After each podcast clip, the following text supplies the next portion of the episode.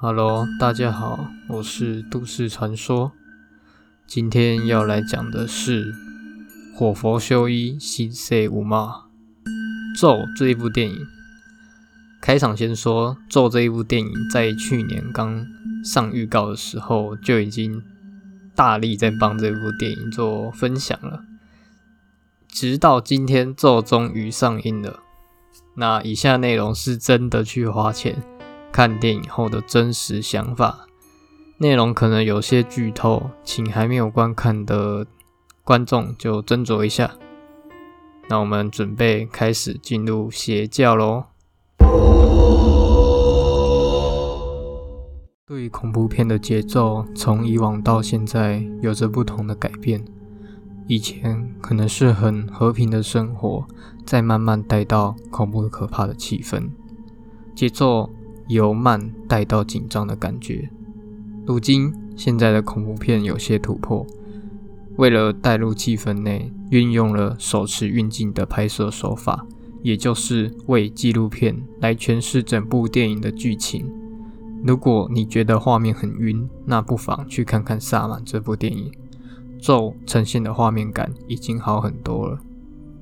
说真的，这种伪纪录片的方式呈现出来的电影，一定会是出现极度两极化的评论。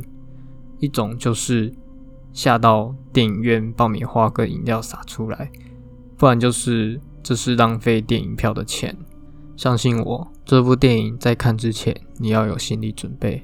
做这一部电影的节奏完全不同于上述所叙述的。也许雷同，但是很创新，是个不同诠释整部的作品。你们相信祝福吗？现在来做个小测验。开始就用了祝福当做开头，先让观众做个测验，真的可以用意念去控制一切的感觉，这是另一种恐怖的境界。电影一刚开始就带入每个人的心理层面，祝福。已经种下了每个人内心节奏里可怕的种子。个人比较可惜的是，预告已经透露出电影的开头了，或是相信祝福还能用别种测验方式，可能会让观众更能相信祝福。女主角李若男是一位单亲妈妈，六年前曾因为触犯一些诅咒，所以她在精神上也出现了问题。为了接受医院的治疗，她的女儿朵朵必须先暂时待在寄养家庭。六年之后过去了，终于有机会可以跟女儿一起生活。为了想要当一个好妈妈，准备了摄影机，想要记录跟女儿一起的生活。故事背景大致上很单纯，是个妈妈跟女儿的生活纪录片。但看到后面，背后要说的是，记录的目的其实是为了要观察诅咒，而不是真正想要跟女儿生活。常常半夜的时候，有些灵异现象发生在女儿身上。恐怖电影必要的元素就是要附身在小孩身上。小孩是最容易被控制的，可以慢慢知道，因为妈妈的诅咒，白白让女儿自己受罪了。看完整部电影才发觉。认为诺南的行为已经是非常过分了，因为后悔不已的决定而让小孩受尽这种苦。其实看到后面，并不会觉得是母爱的行为而感动，而是你偏偏可以不让最糟糕的事情发生，偏要让最糟糕的事情发生。这个剧情的问题，我们后面再来谈。整部电影的时间线分成两个部分。目的就是要慢慢揭晓六年前若男所犯下的错误。其实有看到蛮多人的心得，就是会吐槽一下这样子的节奏方式。有些人认为很破坏气氛，因为有感觉到故事一下子切到过去的感觉。很多人抱怨这个地方不小心带到一个气氛之后，然后你再突然跳到下一个地方的感觉，不是很好的。他们一行人来到了大型邪教现场，不得不佩服做这部电影营造气氛应该是恐怖片的冠军。可以看到用心的地方，例如旁边摆满了满满区域的盘子，身上写了满满的皱纹，好几幕出现密集恐惧症的元素。如果你是个很讨厌蠕动跟密集恐惧症的人来说，这一部影片可能会让你很不舒服。用心的程度很高，仿佛真的到了邪教般的现场。我很喜欢里面的氛围，真的给人压迫感。每个信徒都会比出手势，嘴里念着这一句“活佛修一，心塞五骂”，不禁让观众觉得开始进入这个邪教的环节。回到探险剧情内，破鬼特工一行人要揭晓那个绝对不能进去的隧道。即便是千叮咛交代，绝对不能进去。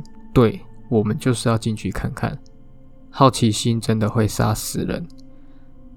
探险进入里面之后，终于揭开这个信徒所供奉的这个神，叫做大黑佛母，常年依靠祝福的力量来抗衡诅咒。而火佛修一西塞无骂，带有祸福相依、生死有命的意思。生死有名，也透露出绝对不可以回应名字。在我们的诅咒 DV 就可以揭晓这一切。好母亲的人设一直是可以催泪的好剧情，但在恐怖片当中，我其实内心感受不到这一切。也正如我刚刚说的，你明知道咒语的含义，明明知道这一切，为何还会去这样接近自己的孩子？在最后所说出忏悔的话：“我不是一个好妈妈。”已经走投无路的结局，试着去相信大黑佛母，很可惜是个错误的赌局，牺牲了自己。